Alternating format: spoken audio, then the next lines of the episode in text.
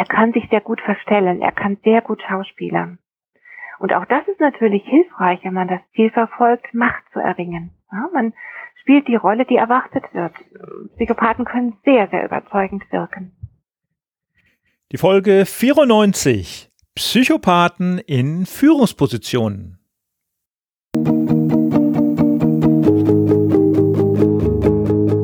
Gute Führung braucht Gespür. Der wöchentliche Podcast für Führungskräfte und Unternehmer. In dieser Sendung geht es um Anregungen, Gedanken und Impulse, mit denen Sie Ihre Führungsaufgaben leicht, schnell, effizient und harmonisch erledigen. Ihr Gastgeber ist wie immer Thomas Reining.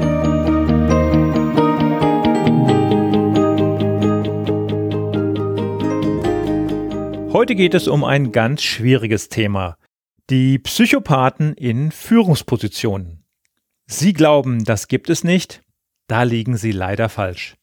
Es ist sogar so, dass gerade Psychopathen oder Menschen mit psychopathischen Tendenzen prädestiniert dafür sind, Führungspositionen zu übernehmen. Das Unheil, das sie dann über ihre Mitarbeiter oder sogar ein ganzes Unternehmen bringen, ist in den meisten Fällen ungeheuerlich und kostet die Unternehmen eine ganze Menge Geld. Obwohl es statistisch geradezu unwahrscheinlich ist, bin ich persönlich in meinem Berufsleben von solchen psychopathischen Vorgesetzten verschont geblieben.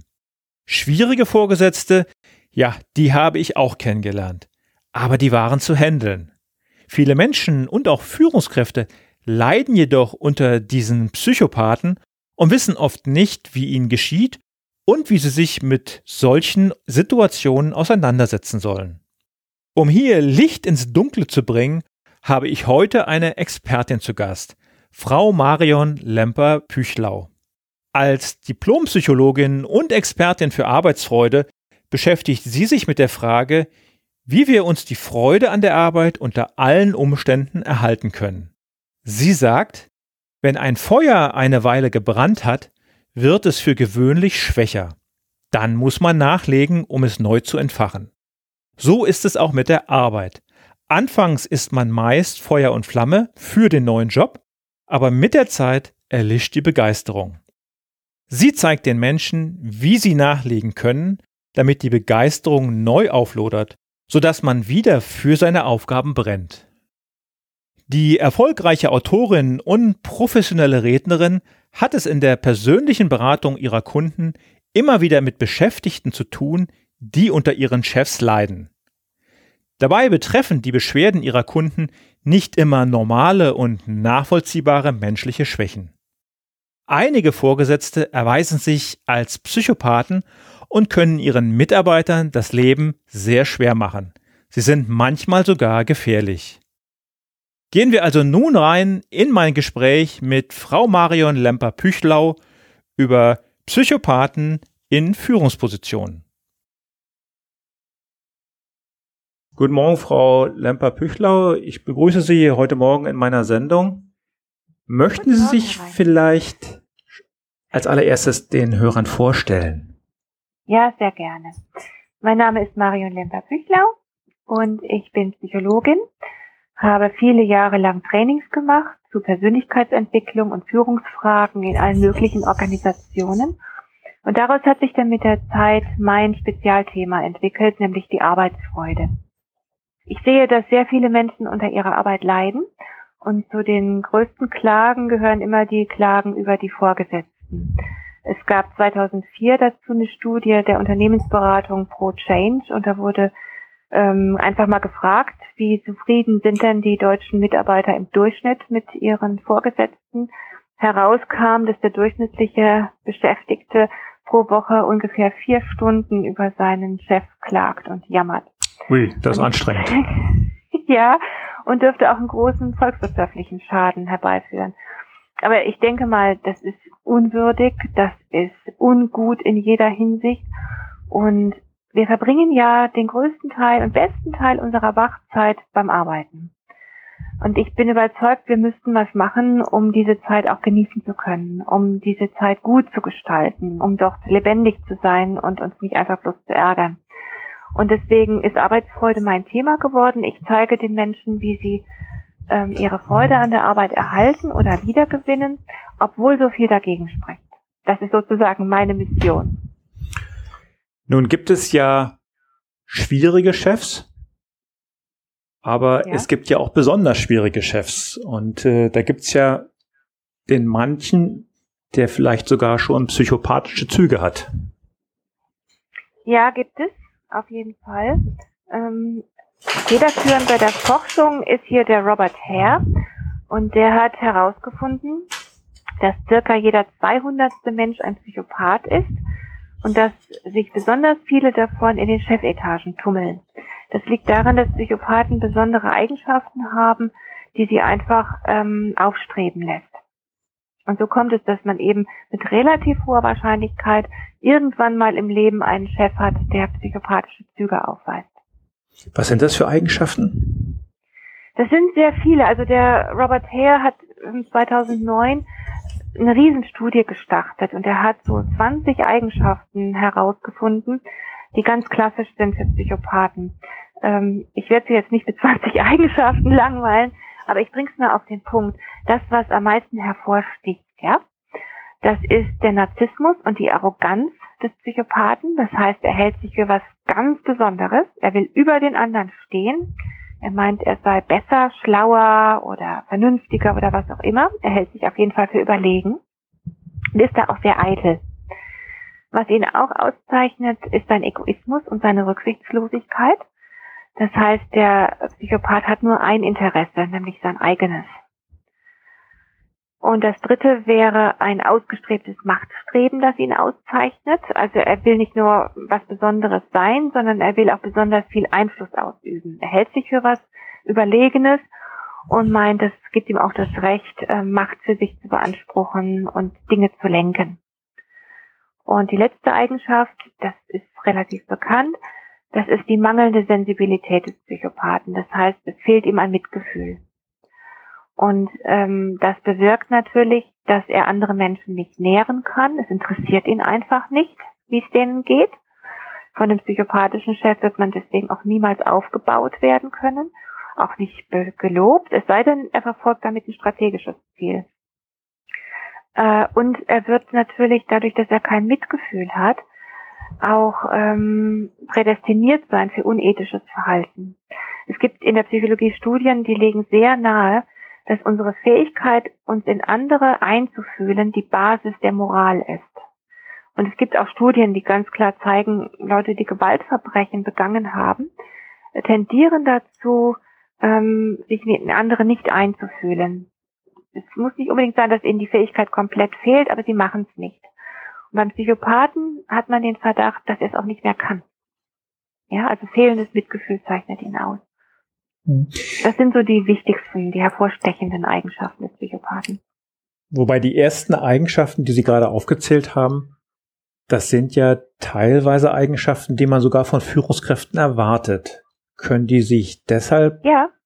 Hm, können sich dann Leute, Menschen mit psychopathischen Zügen so gut in Führungspositionen verstecken? Ja, definitiv, natürlich. Ähm, also ihr Machtstreben zum Beispiel, ja. Die haben jetzt, was weiß ich, keine Angst, eine Präsentation zu halten. Die wirken sehr selbstsicher, sehr überzeugend. Und äh, das prädestiniert sie schon mal. Ich habe irgendwo mal eine Studie gelesen, dass die Redeangst äh, nach der Angst vor dem Tod die größte ist. Ich weiß nicht, ob das stimmt. Oh mein Gott. viele Menschen haben entsetzliche Angst, öffentlich zu reden. Und der ähm, Psychopath hätte das nicht. Der findet das toll, wenn er sich darstellen kann. Das kommt seinem Narzissmus entgegen. Und was ihn auch noch auszeichnet, das habe ich jetzt nicht genannt, das gehört aber auch zu diesen 20 ähm, verschiedenen Charakteristika. Ähm, er kann sich sehr gut verstellen, er kann sehr gut schauspielern. Und auch das ist natürlich hilfreich, wenn man das Ziel verfolgt, Macht zu erringen. Ja, man spielt die Rolle, die erwartet wird. Psychopathen können sehr, sehr überzeugend wirken. Und das verhilft ihnen natürlich auch dazu. Und ähm, natürlich auch die mangelnde Sensibilität ist ein Vorteil in manchen Führungspositionen. Ja, man setzt Sachen gnadenlos durch. Sachen, die dem Unternehmen vielleicht nutzen, aber bestimmt nicht den Mitarbeitern. Klar, das ist durchaus erwünscht. Auf der anderen Seite besteht natürlich auch die Gefahr, dass sich hier ähm, die Unternehmen selbst schaden, wenn sie sowas machen, Psychopathen einstellen und hochkommen lassen in der Hierarchie. Ähm, Beispiel Enron. Enron war eines der größten Unternehmen in den USA. Der Konzern ist ein Energiekonzern gewesen, bezeichnet sich selbst sogar gern als die großartigste Firma der Welt. Das war so um die Jahrtausendwende. Ähm, ein Jahr später kam es ganz überraschend, scheinbar überraschend, zur Pleite. Mit Riesenschäden für Aktionäre, Banken und so weiter und mehr als 20.000 Menschen haben dadurch ihre Arbeit verloren. Was stand dahinter? Ja, meiner Ansicht nach waren das Psychopathen, die hier den Konzern gemanagt haben. Was ist da passiert? Ganz einfach. Um die Aktie nach oben zu treiben, hat der Vorstand über Jahre die Bilanz des Konzerns künstlich aufgepumpt. Äh, Wenn es nicht so tragisch wäre, wäre es komisch. Was ja öfters vorkommt, dass Bilanzen ja, geschönt werden. Absolut. Also die haben mit Hilfe von mehr als 2000 Partnerunternehmen Geschäfte gemacht. Ja, das sah gut aus in der Bilanz, aber der, Konzern hat praktisch immer mit sich selbst Geschäfte gemacht. Hm. Dadurch sahen die Zahlen gut aus, aber das konnte natürlich nicht gut gehen.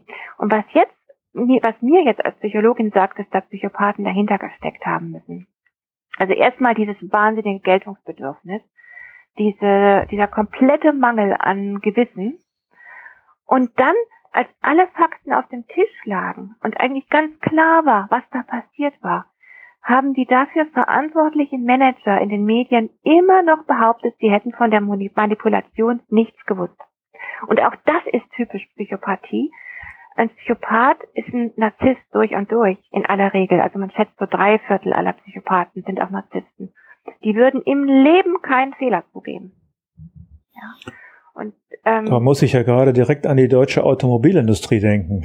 Ja, natürlich. Also da bin ich mir auch ziemlich sicher. Da sind Psychopathen dabei gewesen, aber nicht, nicht alle. Also da müssen unglaublich viele Menschen von dem Betrug gewusst haben. Und ich kann mir nicht vorstellen, dass es alle Psychopathen gewesen sein sollen. Ich kann mir vorstellen, dass viele aus Angst mitgemacht haben. Solche ängstlichen Menschen spielen natürlich dann den Psychopathen in die Hände, ja.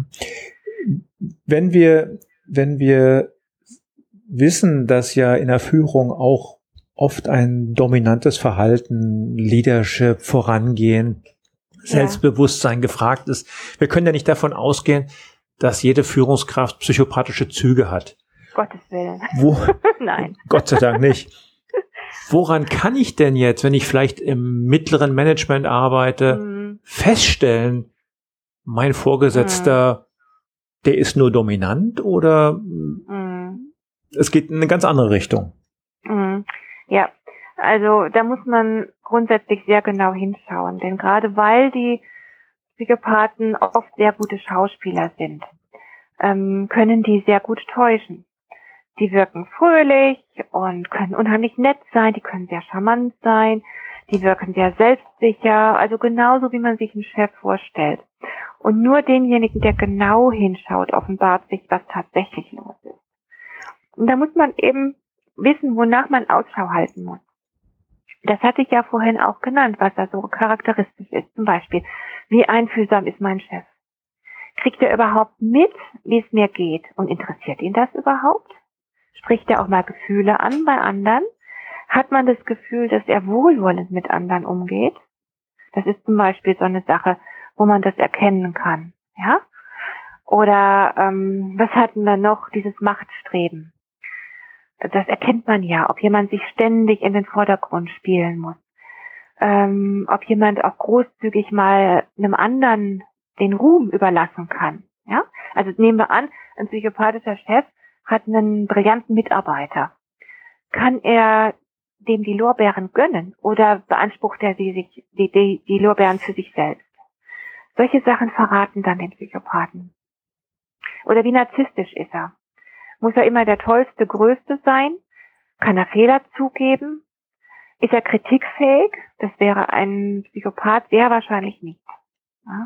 Und wenn man dann genau hinschaut, dann merkt man schon, was da los ist. Nun, nun wird ja heute immer wieder gesagt, als gute Führungskraft muss ich auch ja empathisch sein. Definitiv. Kann man Empathie so ohne weiteres vorgaukeln? Nein, kann man nicht. Die Sache ist ja die, ich kann nur im anderen die Gefühle wahrnehmen, die ich von mir selbst kenne.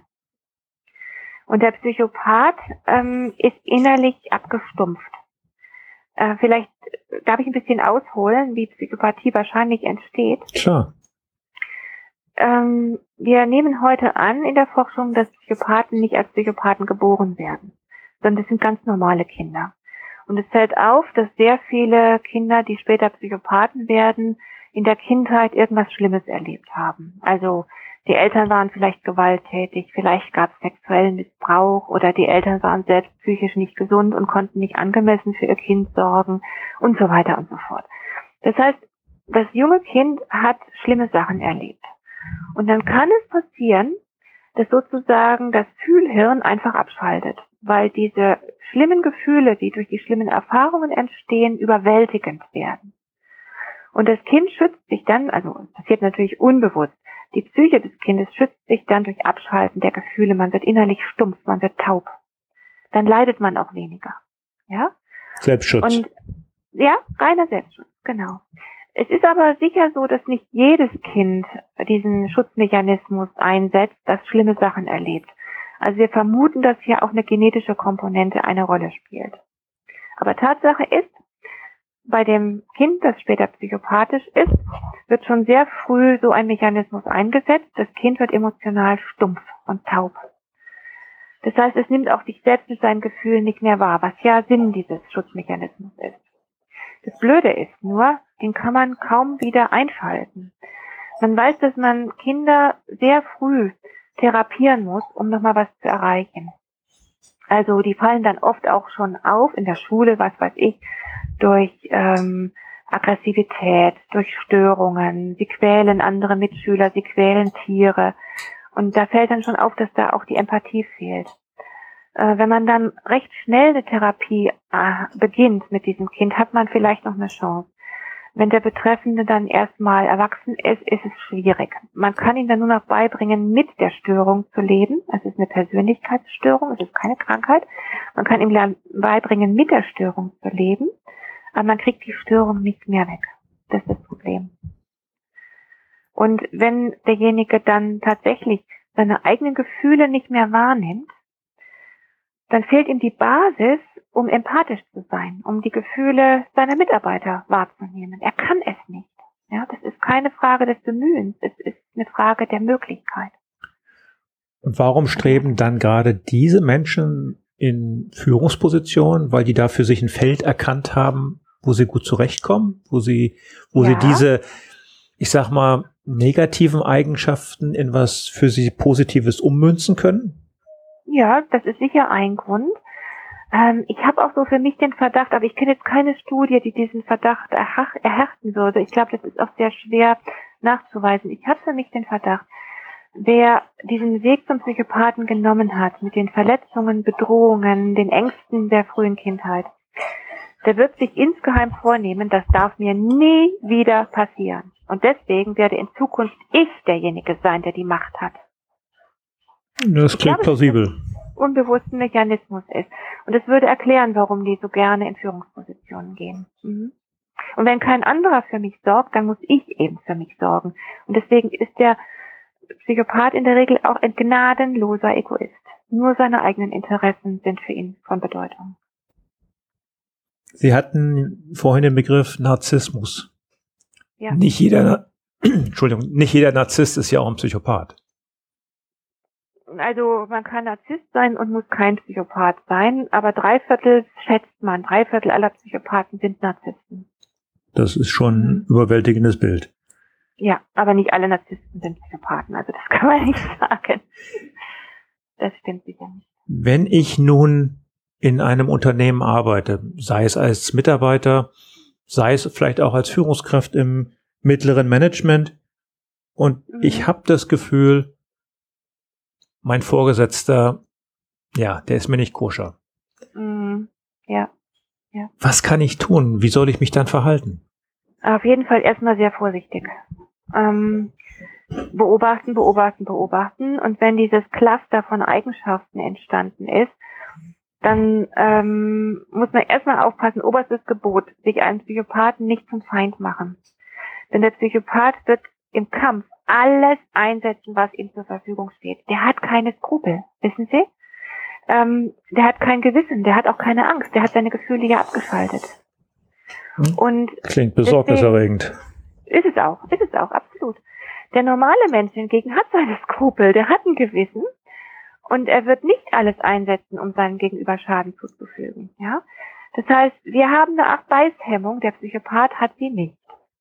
Deswegen sind wir Normalen, in Anführungszeichen, einem Psychopathen relativ schnell unterlegen. Er kennt keine Skrupel und keine Rücksichtnahme. Er ist nur darauf aus zu gewinnen. Also ein Spiel mit ungleichen Waffen. Ja, auf jeden Fall. Ah, man kann aber Köpfchen einsetzen. also erstmal. Das wollen wir hören. Und sich das bewusst machen, dass man sich den Psychopathen nicht zum Feind machen sollte. Ich rate grundsätzlich, wenn man so jemanden wirklich als Vorgesetzten hat, ähm, so viel Abstand zu halten wie möglich.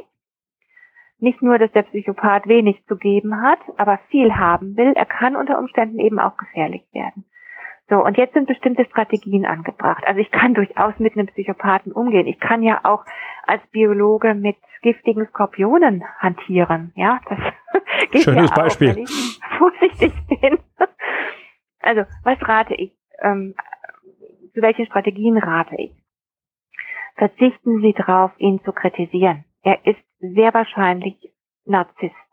Und sie hauen in die Kerbe rein. Wenn man ihn kritisiert, tut man ihm weh und dann wird er um sich schlagen. Ja, also den Narzissten nicht kritisieren, ähm, keinen Psychopathen jemals lächerlich machen oder in Frage stellen. Wenn ich als Mitarbeiter die Unterstützung des Psychopathen brauche, dann ist es nützlich, ihn zu bestätigen. Füttern Sie den Narzissten. Ja, ich darf sein Ego nicht ankratzen. Ähm, wenn ich ihn aber füttere, ich finde ja auch beim Narzissten, der hat ja mitunter sehr gute Fähigkeiten, zum Beispiel intellektuelle Fähigkeiten.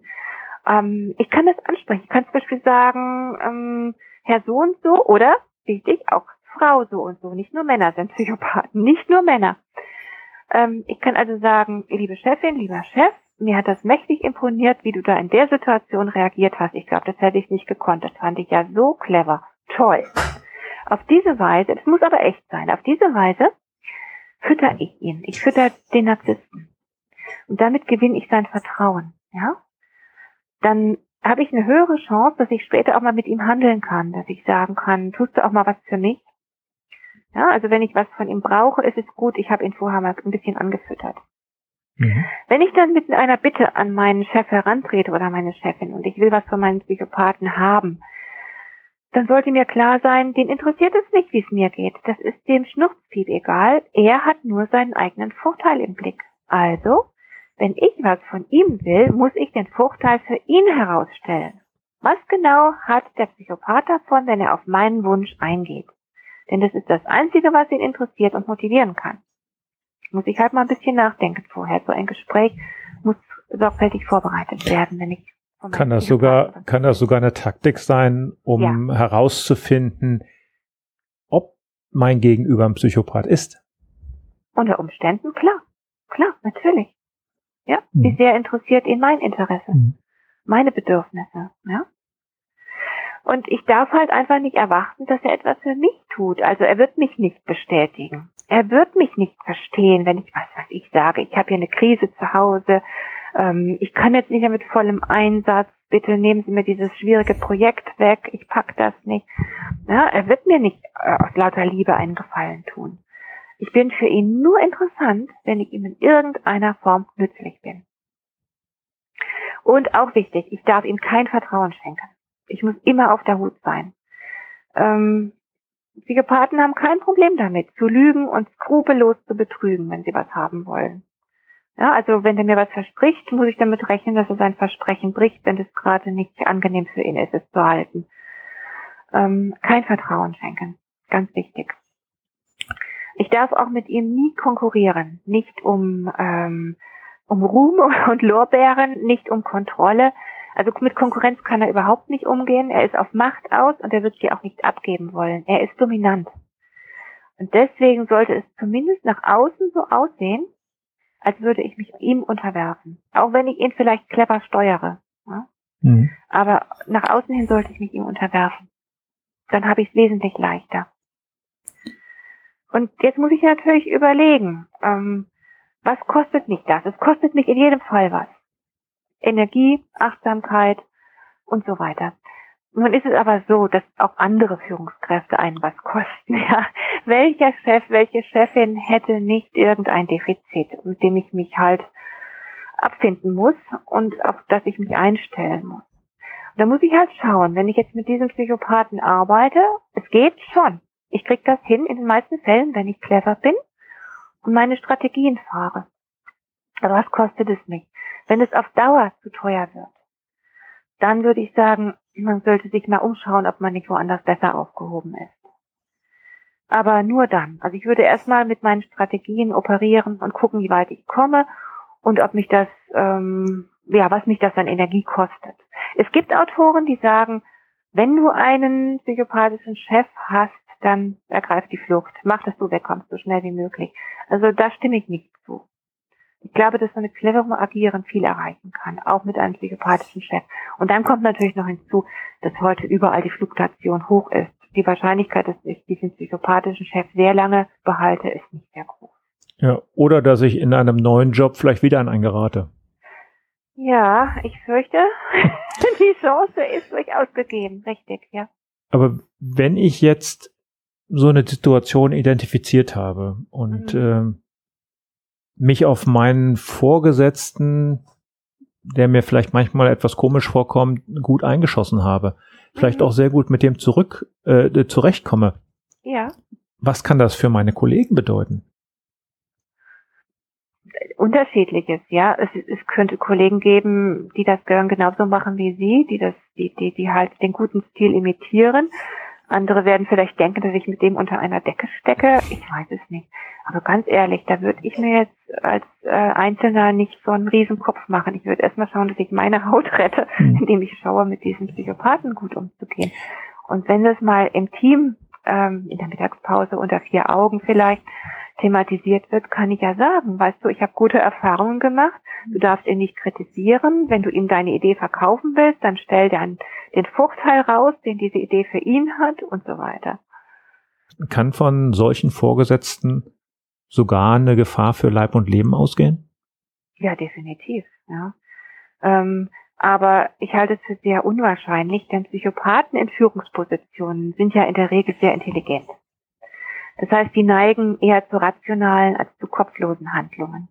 Ähm, die werden mit einer gewissen Intelligenz ihre Ziele verfolgen und dann werden die eine typische Kosten-Nutzen-Analyse vornehmen. Also die werden sich überlegen, was kostet es mich, meinen Mitarbeiter zusammenzuschlagen äh, und äh, vielleicht umzubringen, keine Ahnung, und was kostet es mich, wenn ich äh, versuche, anders mit ihm umzugehen. Die wissen, dass sie sich durch körperliche Gewaltakte wahrscheinlich so einigen Ärger einhandeln werden. Die werden wahrscheinlich nicht aus humanistischen und menschenfreundlichen Überlegungen von Brutalität absehen, aber die werden sich ja nicht selbst ähm, Probleme einhandeln wollen. Und ich denke, die Gefahr für Leib und Leben ist, wenn überhaupt, nur gegeben, wenn man die Sache auf die Spitze getrieben hat und wenn man den Fehler gemacht hat, sich auf so einen Kampf mit dem Psychopathen einzulassen, bevor ich ja gerade noch gewarnt habe. Und dabei vielleicht sogar selbst verbrennt. Ja, ja das ist wahrscheinlich auch dann der Grund, warum äh, Menschen mit diesen Charaktereigenschaften ja karrieremäßig sehr oft wirklich durch die Decke gehen, ja. Ja. Ganz schnell ja. nach oben steigen und ja, äh, ja als, der, als der neue Star empfunden werden. Genau, genau. Die verbreiten Zuversicht, ähm, sind vielleicht Sunny Boys und machen auf ihrem Weg nach oben alles platt, was im Weg steht. Klar. Auf die unterschiedlichste Art und Weise. Mhm. Jetzt könnte ja auch umgekehrt sein, dass ich als Vorgesetzter sehe, dass in meinem Umfeld, also in meinem, in meinem direkten Verantwortungsbereich mhm. jemand mit solchen Eigenschaften unterwegs ist. Ja, natürlich, kann sein. Ähm, aber da ist natürlich die Situation eine völlig andere, weil ich als Vorgesetzter immer noch prinzipiell am etwas längeren Hebel sitze. Ich meine, auch das kann, kann eskalieren, ganz klar. Und auch hier gilt dann wieder vorsichtig mit dem Typen. Aber ich habe dann halt mehr Macht. Ich kann ihn, ihn im Extremfall abmahnen und irgendwann rausschmeißen.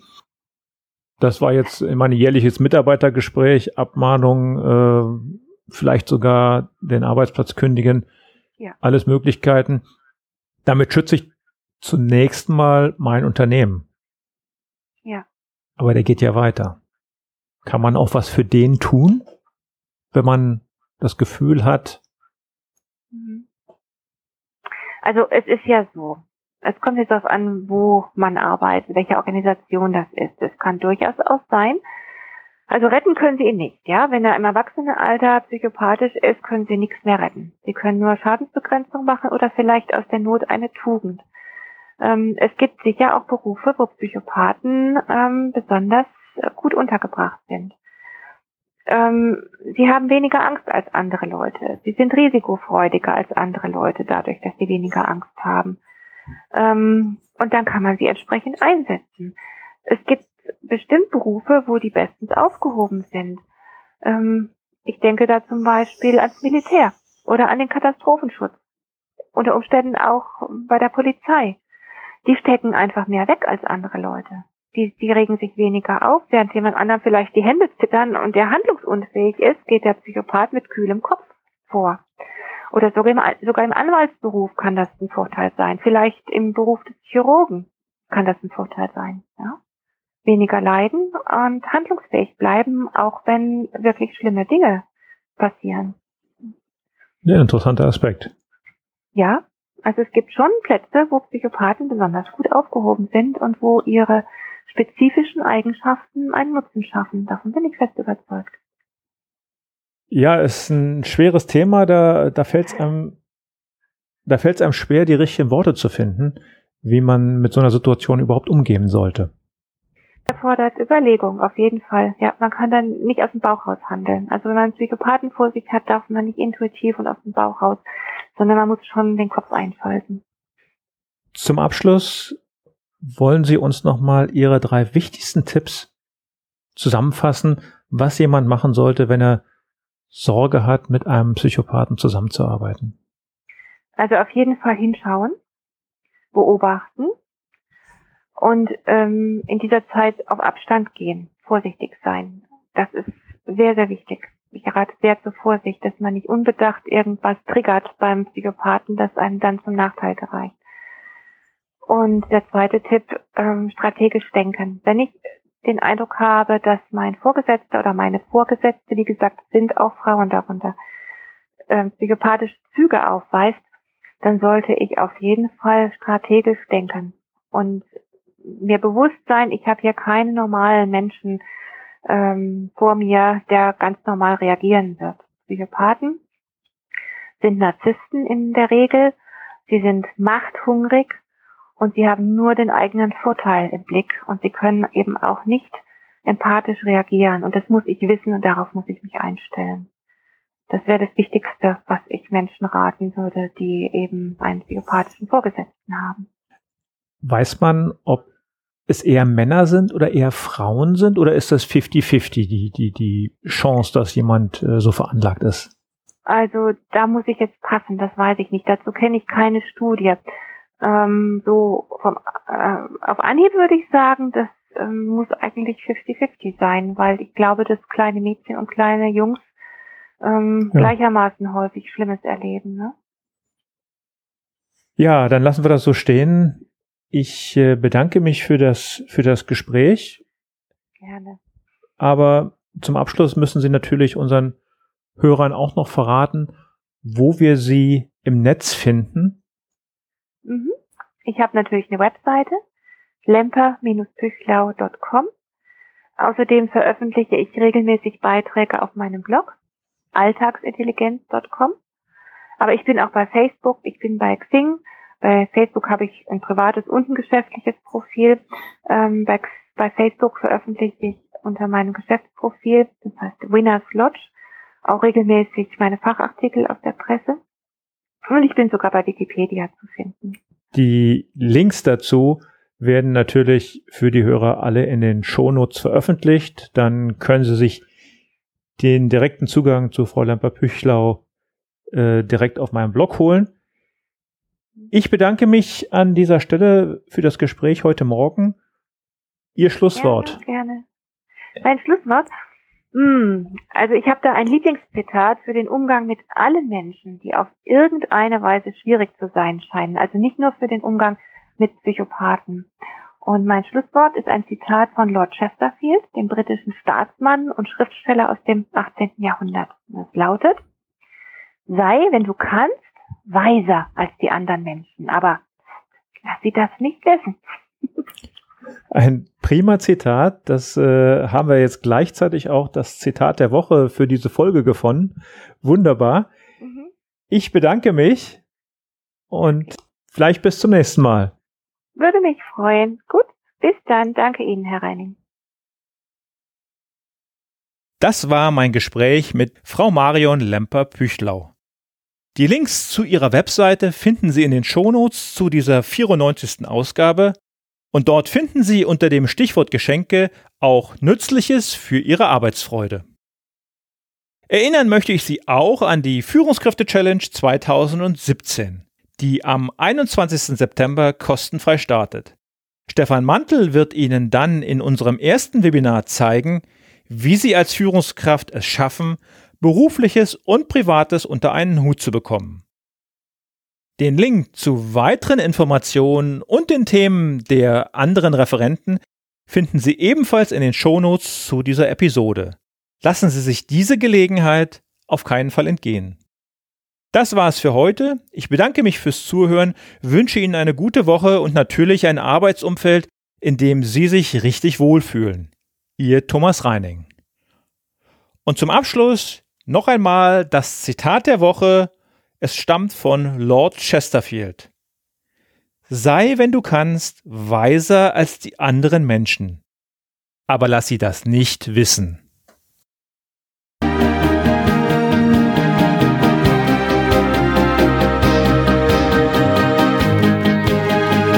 gefällt dieser Podcast?